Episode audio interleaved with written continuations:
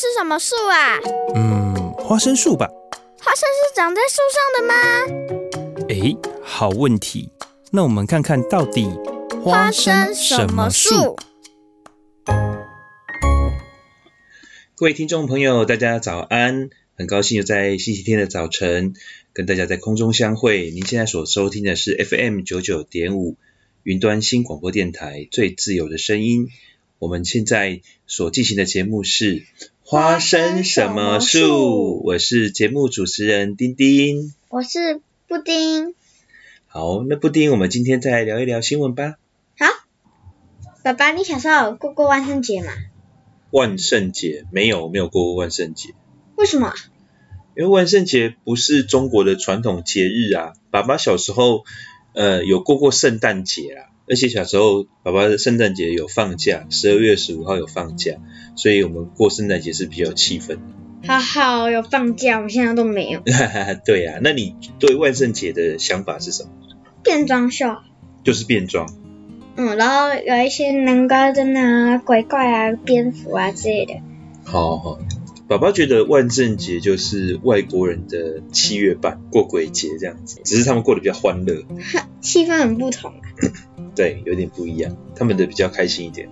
嗯，我们的就搞得很沉重，就感觉没拜会就是会有。对，我们我们我们是把吃的东西真的拿去拜拜给鬼吃啊，他们是把。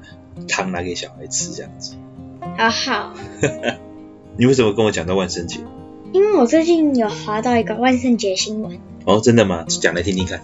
万圣节放过南瓜一马吧！英国受害南瓜足以组成六千六百万碗南瓜汤。每年十月三十一日，万圣节一结束，欧美国家都会出现大量被丢弃的南瓜灯。许多人似乎也忽略了南瓜果肉是可以吃的，衍生出非常严重的食品浪费现象。英国将会有近两千四百万颗南瓜被被雕刻成万圣节南瓜灯，然而其中可能有超过半数。约一千两百八十七万颗南瓜的果肉不会被食用，就被直接丢弃，这足以为英国近六千六百万人口每人提供一碗南瓜汤。美国同样存在严重的南瓜浪费现象。根据美国能源部二零一四年的统计，该年美国种植近二十亿磅的南瓜中，估计有十三亿磅没有被食用或作于堆肥，而是直接被丢弃。欧美国家过这些节日真的很不环保，像是复活节的蛋啊，然后现在万圣节的万圣节的南瓜灯的南瓜，然后。还有圣诞节的圣诞树啊之类的，都非常的不环保，就是会砍掉很多树木啊，或是浪费浪费食物啊、资源啊之类的。嗯，其实我觉得他们原本的预期应该也不是这样，他们可能是因为近代物资各方面越来越丰富了，所以才会造成人类无谓的浪费。他们早期我想也是很爱惜资源的。那为什么后来会演变出这么多？因为我们现在其实想要的多，需要的少，所以你真正被开发出来的这些产品或者是这些食物，其实都不是我们需要的。你知道吗？其实每年我们丢掉的食物、浪费的食物，是可以足够喂饱全世界所有的人。足够喂饱全世界所有的人？对，现在你知道全世界有十亿的人口在挨饿。可是我们生产的食物却有三分之一被丢掉。如果这些三分之一的食物不用全部哦，部分分给这十亿的人，他们就全部吃饱了。哇！而且你知道主要浪费食物最多的地方在哪里吗？工厂、商业那些的吧？哦，那你就完全错了。如果以销售产业链而言，最多的是发生在零售端，零售端有三分之二的浪费。浪费什么？就是食物就被浪费掉，就在零售零售的部分被浪费掉，就是没有卖完的或者是不漂亮的就被丢掉了。听说有一种银行叫做食物银行，就是提供就是商家那个那些还可以吃但是长得不漂亮的食品送给穷者。对对，或是集齐的食品。嗯，对，这个是其中的一种食物银行，哦，就是我们把可能比较没有商业价值的产品，但是可以吃的是是堪用的，或者是还健康的食物，捐给有需要的人，那他们就不用再另外花钱去买这些食。那还有另外一种食物银行，你还记不记得？你跟妹妹还有帮他们拍过广告啊？哦，对，就是存钱帮他们买饭。对，那种食物银行呢，是又是一个特别特别的机构，它是叫安德烈食物银行，对不对？嗯对，那他就是向社会募资，他们就会把他们买的食品，再加上一些书籍、文具，那打包起来给有需要的小朋友，所以他们是专门针对小朋友食物银行。你讲的没错，这个就是避免零售端的浪费。第一种食物银行就是完全是为了避免零售上浪费。可是你知道吗？这样浪费其实还是非常非常巨大。对啊，浪费很多。对，而且。这些食物，我们刚刚讲是从销售的产业链来讲，最多是浪费在零售端，对不对？如果以全世界区域来讲，你猜猜看，浪费最多是在哪里？不知道。我跟你讲，浪费最多的就是我们身处的亚太地区。为什么会浪费最多？因为我们生产最多，人口最多。诶，人口密集度也最高。亚太地区不是只有亚洲哦，所谓亚亚太地区就是亚洲太平洋，就是说其实环太平洋这一这一区的，包括北美的某些部分，它也是属于亚太地区。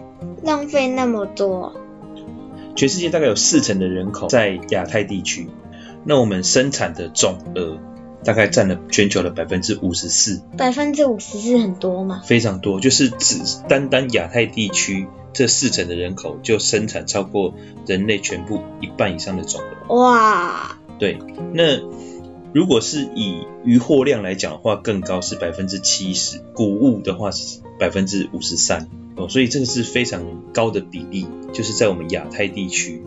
那亚太地区其实因为我们的经济开发也是相对的比较良好的地区，像是主要的国家，像是澳洲啊，我们台湾也是，美国。哦，日本这些都是都是非常先进的国家，然后像泰国、越南、菲律宾，他们的粮产量也非常非常高，所以这所以大家就是不怕挨饿，所以就是不想吃就丢吗？对，很多的情况就是因为我们的经济发展了以后，我们吃已经不是为了填饱肚子了，很多时候吃是。呃，除了填饱肚子之外，我们会追求色香味俱全啊，哦，会去追求营养价值啊，会去追求好吃，对，很多很多不一样层次的东西了，所以对食物的要求越来越高。那浪费的食物就会越来越多。布丁，而且你知道吗？在更严重的，不单只是食物的浪费这件事情，而是浪费之后造成一个很严重的后果，就是这些食物大部分都会被掩埋，掩埋之后它会发酵，对不对？嗯。发酵之后的气体排放会造成大量的温室效应。我们上次有讲到温室效应的问题，对不对？对啊。对，那我们。所浪费掉的这些食物所生产后续的这些气体，也会造成环境大量的负担。不是掩埋了，不是就会变成腐殖土？对，但是它发酵的气体还是会进入到大气当中。好恐怖哦！对，如果单算这些食物被浪费产生的气体，然后在全球的国家做排名的话，你知道它是全世界碳排放第几名的国家吗？不知道，猜一下，就是在全球排排名下来，你觉得它占第几名？随便乱猜没关系。第五名有吧？第五名吗？我跟你讲，它是第三名。第三名？对，第一名是中国，第二名是美国，第三名就是食物浪费之后所产生的气体。我本来要猜第十名的，然后就想说，呃，看你的眼神好像没有那么简单，而且蒙了个雾。没想到更严重，对对，所以其实食物浪费是非常非常严重的问题，不单只是呃我们讲到现在这个南瓜，其实像我们中国也有很多食物浪费的节庆啊，中原普渡拜拜以前这些东西是都会要送给送给人家吃的，对不对？现在可是现在这个拜拜完的食物通常都是过度，大家吃不完，然后都要最后都放到过期，逢年过节的拜拜也是都这样。那尤其是我们最近是不是刚过完中秋节？对啊。中秋节是不是送了一大堆文旦啊、月饼啊？嗯，都会收到很多这种礼盒，对不对？对啊。很多礼盒最后都是放到过期，最后丢掉的，对吗？嗯，对。对，所以其实，在我们生活的周边，这些的食物浪费都非常的普遍、常见。而且蛮严重的。我有看过一本书，里面有一个笑话，就是那个小学生的妈妈说，有朋友送来瑞士卷，啊，那个小孩想吃，啊，妈妈不给吃，说这种东西留着什么重要的节日的时候再吃，他就最后放到过期都没有吃，很可惜呀、啊哦。对对对，这个可能是比较以前就会发生这种情况，现在都是瑞士卷送来隔天就不见了。那我们有什么做法可以避免呢？哦，对，现在目前全球其实已经有很多的组织在注意这件事情了。比方说，你刚刚有讲到的食物银行这件事情，对不对？嗯，对，这个就是一个非常好来做有效运用的。那但是更重要的是从整个供应链来做解决，哦，就是能够控制产量，然后控制销售的方式，然后控制浪费，从各个部。那最重要、最重要就是我们消费者。就是我们自己要能够节制自己的购物欲望，只买需要的就好，不要过度的消费。这是第一个。第二个呢，就是有一句话叫做“谁知盘中飧，粒粒皆辛苦”，你有听过吗？诗里面。对，这是唐朝李绅的一首诗哈。那讲的就它它叫悯农诗，就是知道农夫很辛苦，对不对？我知道怎么背。好，你来背一下。锄禾日当午，汗滴禾下土。谁知盘中飧，粒粒皆辛苦。对，所以这个其实除了让我们知道农农夫的辛苦之外，更重要的是什么？不要浪费食物。对，不要浪费食物。所以我们是不是在每一餐都要注意，不要过度的浪费食物？从以前到现在。对。跨越超载，对，跨越几世纪都在推广这件事。对对对，没错，因为这件事情真的非常非常的重要，而且从我们自自身做起，就可以大大的改善环境。所以我要把饭里碗里的饭都吃光光。对对，但是你不要添那么多次，会变小胖妹。哼，就只要吃那一碗就好了。刚刚讲到。浪费食物是因为从万圣节讲起，对不对？对啊。你知道今年的万圣节是几号吗？三十一。三十一。那你知道三十一的晚上同时会发生什么事情吗？蓝月。哎，你知道哦？老师有讲啊。哦，那你可以跟我们分享一下什么是蓝月吗？蓝月就是一个月出现两次月亮，因为其实两次月亮，我一个月每天晚上都会出现月亮呢。啊？你刚刚说一个月出现两次月亮，可是我每天晚上都会出现月亮。一个月出现两次月圆了。哦，月圆了哈，然后一每个月第二次月圆就叫蓝月。嗯。哦，好，了解了。其实不是每天都会出现月亮。对啊，有时候被云遮住，或是初一。对，嘿嘿嘿。好哦。那除了蓝月之外，你知道还有什么事情吗？天王星冲。哦，那你要不要跟我们分享一下这个星？好，蓝月同场加映天王星冲，巧遇夕阳万圣节。今年十月三十一日是万圣节，不过晚上也要记得抬头看看月亮，因为是十月第二次满月，俗称蓝月，也是今年最小满月，和四月八号最大满月相较，大约是十元与五十元硬币的差别。同时也有天王星冲，也就是天王星一年中最接近地球、最亮，也最适合观察的时机，民众不要错过。台北市立天文科学教育馆表示，蓝月并非肉眼看到的蓝色月亮，天文历法中一种特殊的现象，与地球公转关系，平均。二十九点五天有一次满月部分月份长达三十一天有时在同一个月内出现的第二次满月。这种情形称为蓝月平均二至三年出现一次预估下一次蓝月为二零二三年八月三十一日也就是两年十个月之后。哦所以蓝月不是蓝色的月亮。嗯。嗯蓝月会不会出现狼人？不会啊。不会吗？因为是西方和我们东方的关系，所以我们其实其实知道原我们同学其实知道原因之后，就说哦，好无聊，只是西方人不懂嘛。哦哦哦，那可是狼人不是也是满月会出来？呃，但是那只是传说啊。好，我们来听听看这首歌，什么歌？天黑请闭眼。天黑请闭眼，这是跟狼人有关的歌。嗯。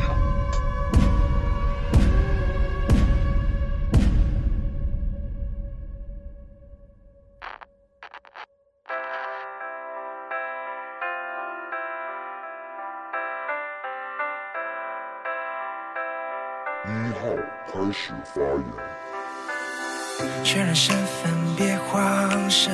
这游戏无法天真，多么认真。三更半夜都还在这，奋不顾身，满是伤痕。叫人沉沦，危险，迷人。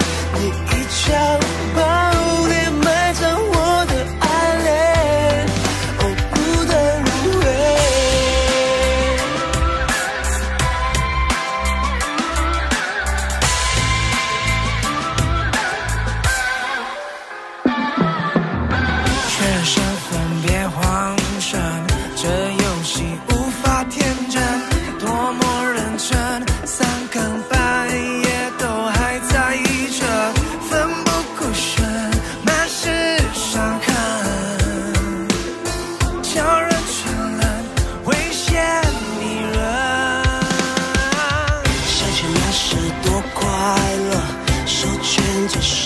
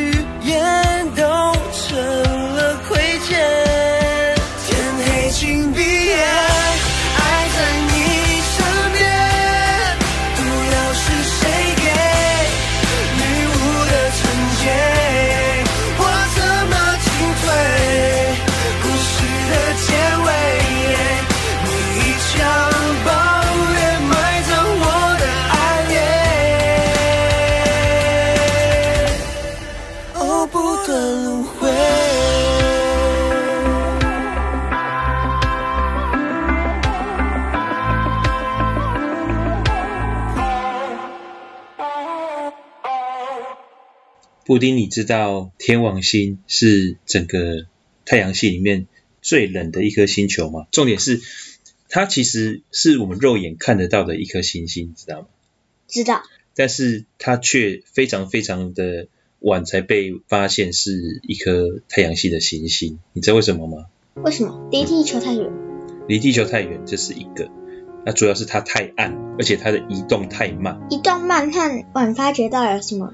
哦，因为通常古代的人看星星，基本上他们就会觉得星星是会随着季节变化，整个天体运行，所以他们以前不知道星星是什么。我们现在知道星星是远方的恒星嘛？对。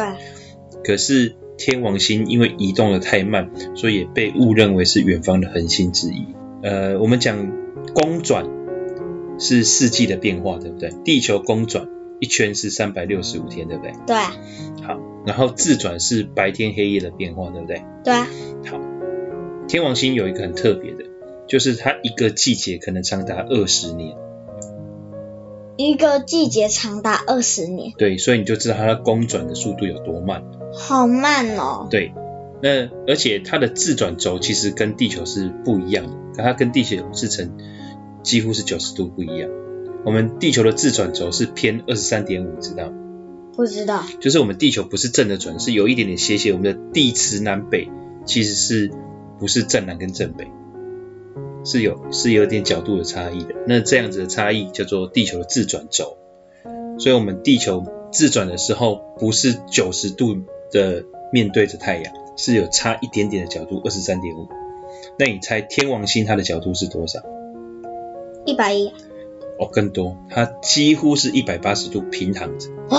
所以很很多科学家笑称天王星是躺着转。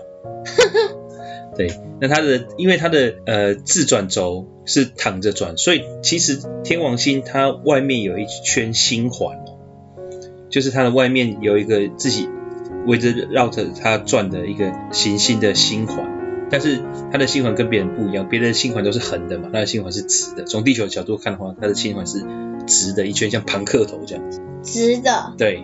因为它的自转轴是一百八十度，那我们刚刚讲到为什么会这么晚发现，对不对？就是因为第一个它很暗很暗，所以肉眼要发现其实可以，但是不是那么容易，这是第一个。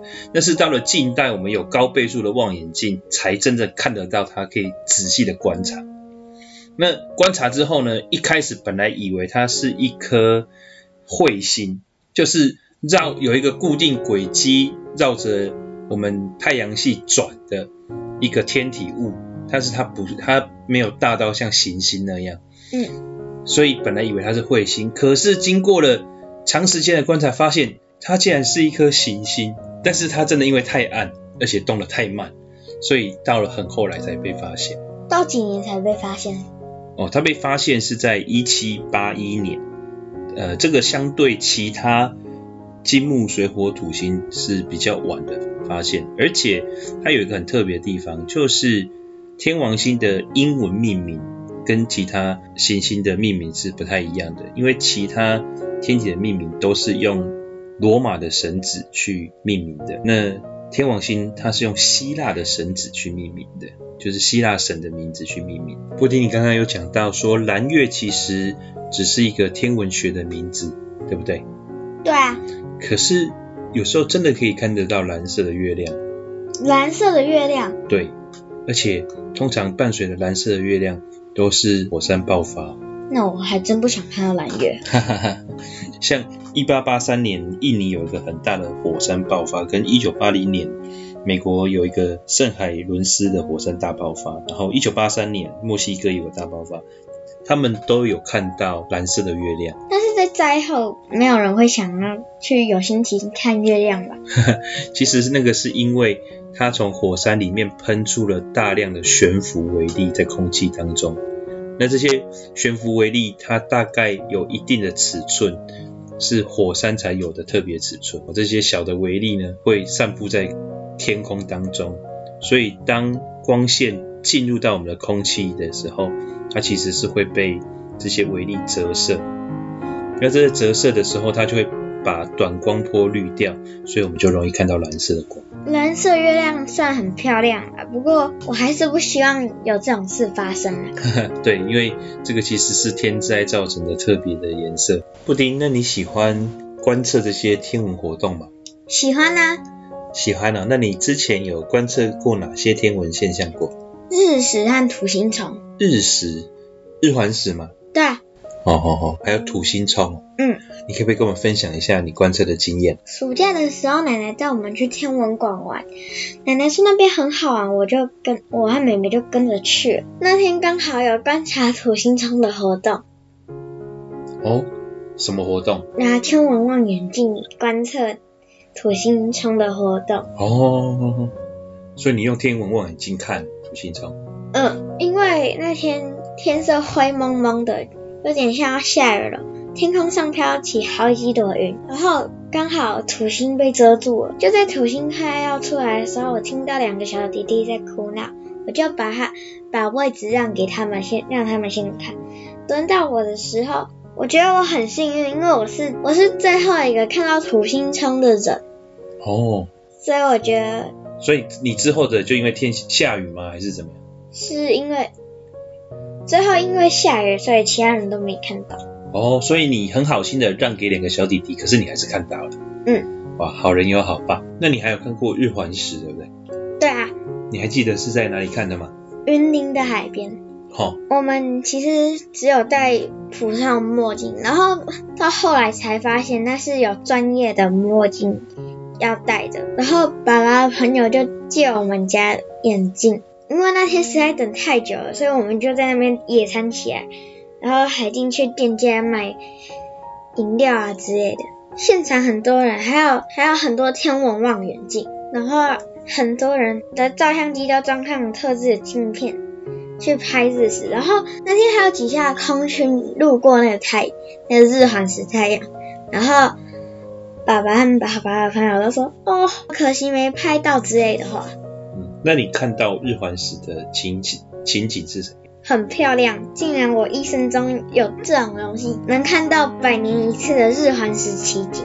那你可以形容一下吗？它是怎么样的情况？它就是月亮看过去太阳那边，然后黑色的一颗，然后外面是光环，很像很像戒指，很很漂亮。哦，就像一颗戒指一样。那时候天空有变暗吗？有，很暗。哦，天空就变很暗。那你的心情怎么？很开心。然后又很兴奋，觉得这种事情能发生在我身上，太真是太棒了。那你知道为什么我们要去云林看？因为他才能看到完整的。啊，搬一圈，半一圈。对，你知道为什么吗？为什么？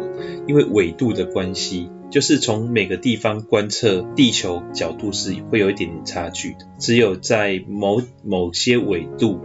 看它才是完整的一个圆形，而且在云林彰化的海边可以观测到的时间是最长。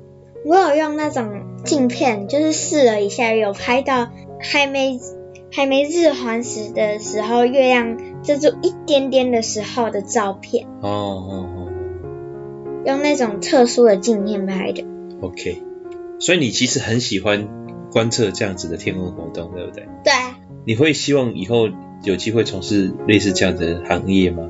像是天文学家啊？天文学家是有想过啊，但是听起来很麻烦，然后又很复杂，所以就想说，我就只是外行人，看一看就好。那、oh, OK，好，你非常诚实。爸爸之前也有去过天文馆哦，我去的是加州的天文馆。加州也有天文馆。对，加州天文馆很有名，因为它那个附近是一个很好运动的地方，很多人都去那边慢跑。而那边他们草皮上也都会放天文望远镜，然后介绍，比方说他们都会对着月球，然后让让民众看月亮。他们是直接放在草地上？对，直接放在草地上。他们不怕下雨吧？哦，没有，他们那个是活动的啊。他们是活动的，就是有有一个天文馆的人员在那边看着那个机器，然后调教那个机器，让民众可以一直看，因为月亮也不是不动的，月亮它也是会动。嗯，对，所以就是它会一直让那个机器对准月亮，然后我们民众就是轮流去排队，然后看那个月亮。嗯，月亮的表面的那些坑洞啊，或者是呃地形啊，都看得很清楚。下次有机会带你去，不过要等到疫情结束。嗯。可能要二零二二或二零二三年。那希望不用那么久。也是。那有没有关蓝月或蓝色月亮的歌？哦，有哦，我们来听听看。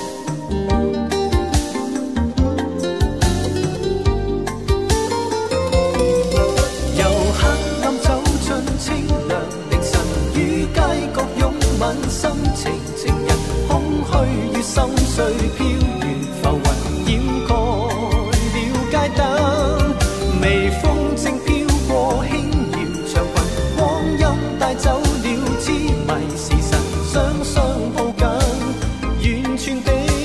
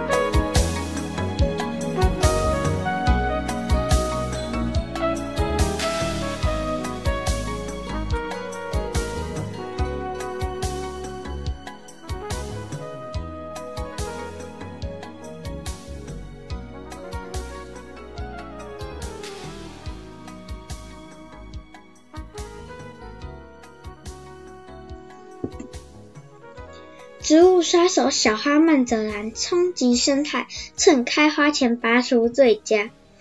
被各界视为植物杀手的强势外来种小花曼泽兰，只要一点根就能繁殖，蔓延速度惊人，也影响台湾生态甚巨。在云林县山区或平地闲置空间很常见。林内乡公所农业课长蔡宜勋表示，八月十五日至九月十五日为林务局小花曼泽兰防治月，民众在居家环境若发现该物种，可自行清除。公所也会派公所也会安排前往山区村落进行大量铲除作业。减低对生态环境的损失。蔡宜勋表示，小花曼泽兰繁殖力强，每平方公尺至多可生产十七万粒种子，且可无性生殖，常生长在海拔一千两百公尺以上平地、农园、果园和林地等阳光充足的地方。除山区经常见。大片藤蔓在马路、路灯也发现了踪迹，且威胁性极强。一旦爬至树上或农作物，藤蔓会造成植物无日照，没办法行光合作用，健康衰退，产量降低，甚至死亡。我记得三三年级的时候考卷有出小花曼泽兰的阅读理解。嗯。那时候我就觉得小花曼泽兰是很恐怖的，经过老师一番讲讲解，我才知道它生命力居然这么强。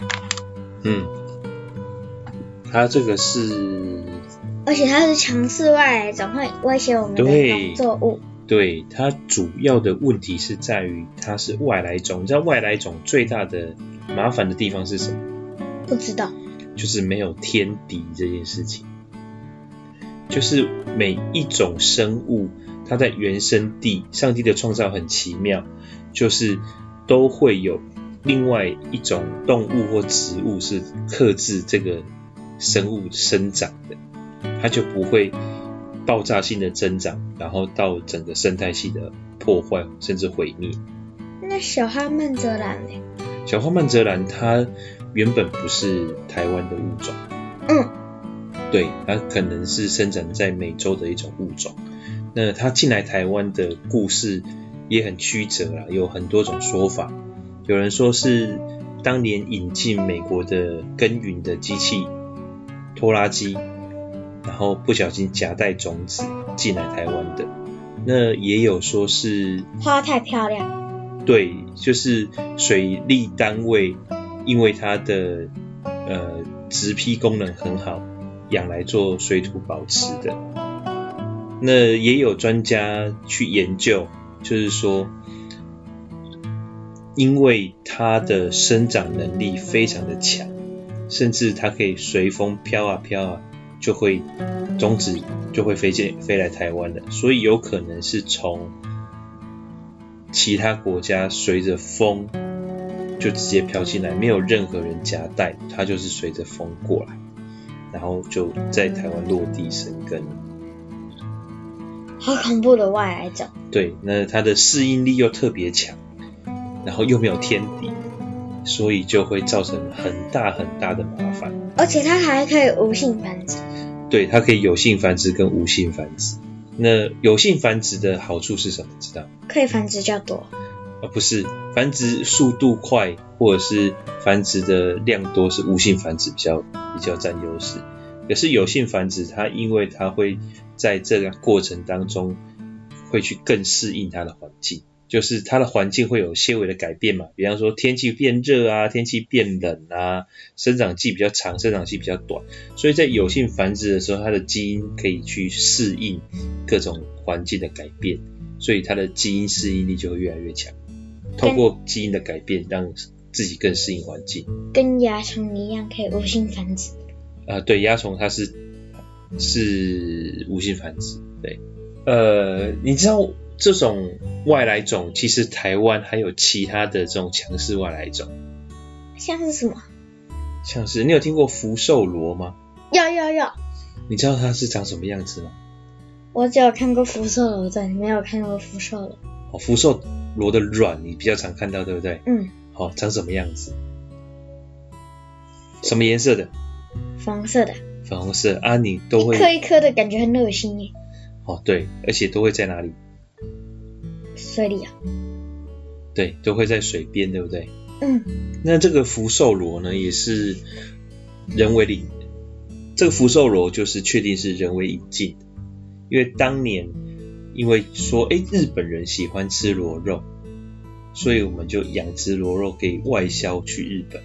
那也有一种说法是，这个螺它的体积是我们一般吃的那个螺肉的五倍大，所以就连当时的主管单位都觉得是高经济价值作物哦，所以还帮忙推广。可是推广了一段时间之后，发现市场接受度非常的不好，因为螺肉好吃，对不对？可是福寿螺肉虽然很大只，但是肉质非常的不好吃，基本上没有市场。所以很多原本养殖福寿螺的人都弃养，弃养他们就直接把它排到水沟里，或是就是丢掉。那这种外来种，它的适应力非常的强，所以就在水沟、河流甚至稻田里就爆发了出来。所以有一段时间，你只要去每一个田哦，或是每一个池塘湖泊，都可以看到福寿螺的卵。哎呀，对，那政府每年花好多亿去解决这个事情，但是到现在为止都没办法解决，只能控制而已。但螺肉是真的好吃啊！但是福寿螺肉不好吃啊，没有办法。哦，所以现在只能只能只能控制，但是没有办法把它根除，所以偶尔还是可以看到福寿螺的卵出现在水域旁边，对不对？感觉很恶心耶。对，这是第二名严重的，第一名就是我们刚刚讲的小花曼者。我我是看照片，看起来又很恶心，那实际上感觉应该更恶心吧。然后，哎，高雄还是蛮多地方可以看到，我下次带你去看。不要不要不要。然后还有一个是蛮严重的，是排第三名的，但你一定想不到是什么，它叫布袋莲。布袋莲也是。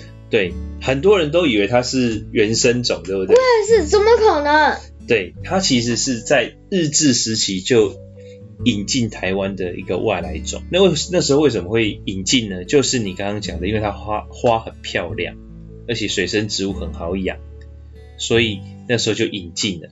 可是呢，它因为太好养了，所以这些植物它就有有布袋莲，因为太它太好养了。就到了一般的水域之后，还不断的繁殖，强势的繁殖，所以现在布袋莲到处都是。那它会造成一个什么样的麻烦？就是它会堵塞住很多河流流域的出海口，哦，或者是在某一些特定的水域里面造成优氧化，造成当地的水的呃水质的问题。是我看自然课本画的都是假的，不止一朵、两朵，是很多朵都在水中。对，它是一片的。爸爸记得以前我们在台东当兵的时候，还有一个有关布袋莲的故事。什么故事啊？因为那个时候，呃，我们当兵，然后在我们的连前面有一块空地，那我们的连长希望把它整地出来，变成一个池塘。那爸爸就跟我的一个同袍，两个人负责要把那个池塘给建出来，所以爸爸盖过池塘。那我们把池塘挖出来，然后做了防水之后，也把水加进去，还缺什么？花。对，还有缺鱼，对不对？嗯。那我们在台东嘛，我们两个就从台东的南边，然后骑摩托车，骑摩托车到台东的北边的一个生态园区，然后我们就。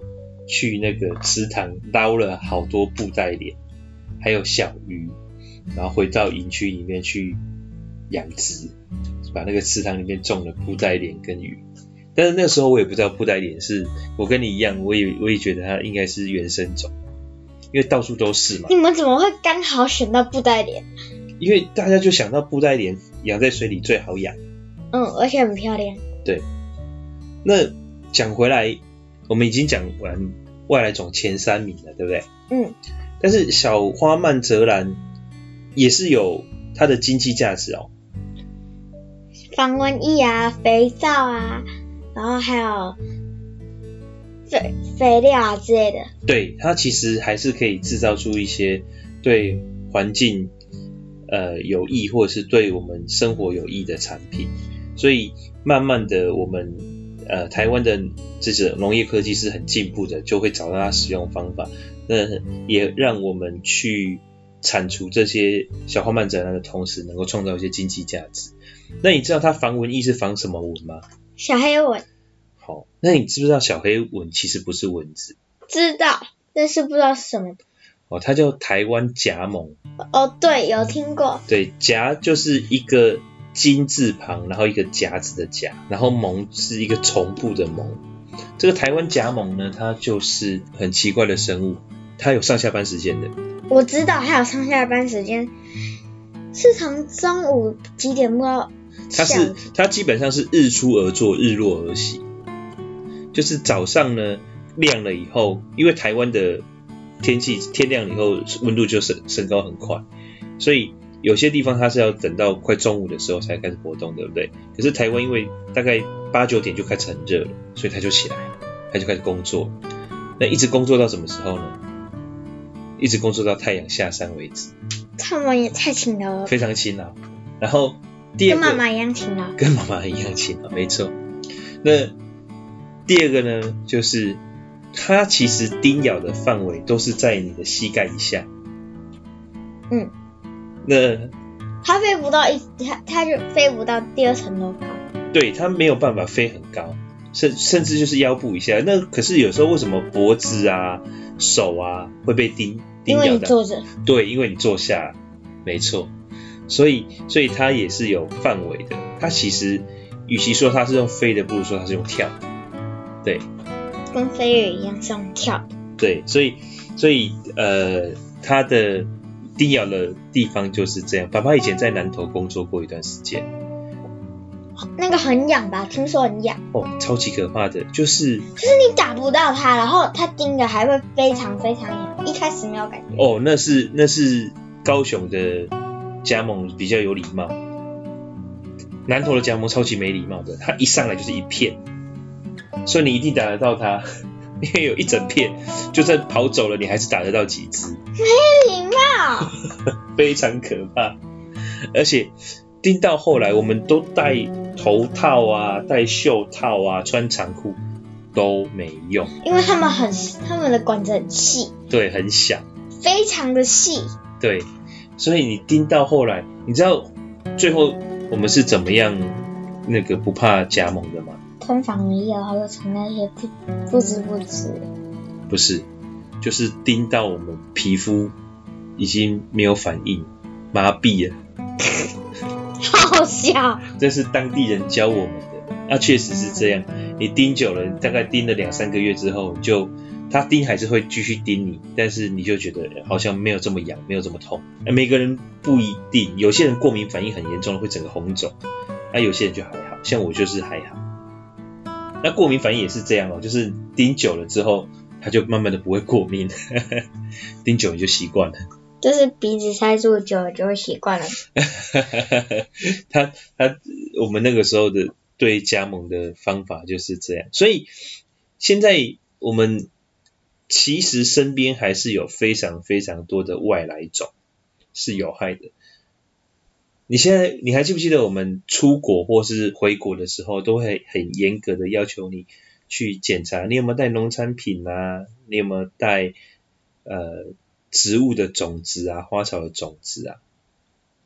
你可能没有印象，对不对？因为都是爸爸妈妈。我只记得不能带铁。铁。就是有金属类反应的哦，那个是为了安飞机的安全。可是你进入到国门，比方说你去的去日本、去美国，或是你回台湾的时候，海关会特别注意这些东西。你知道我们台湾的海关还特地养了几只狗狗。对对对。对。在机场秀秀一秀。对对对对。就说嗯，这个这个行李箱有问题。对，那有些狗狗是嗅爆裂物或者是嗅毒品，有些狗狗就是嗅食物的。对，那就是为了防止我们把国外的食物、植物或者是动物带进台湾来。像是怪盗基德，就是有那种可以可以把柯南整个人塞进去的那种，而且还测不到。这这又是另外一个故事。然后里面还有空气经济机呢。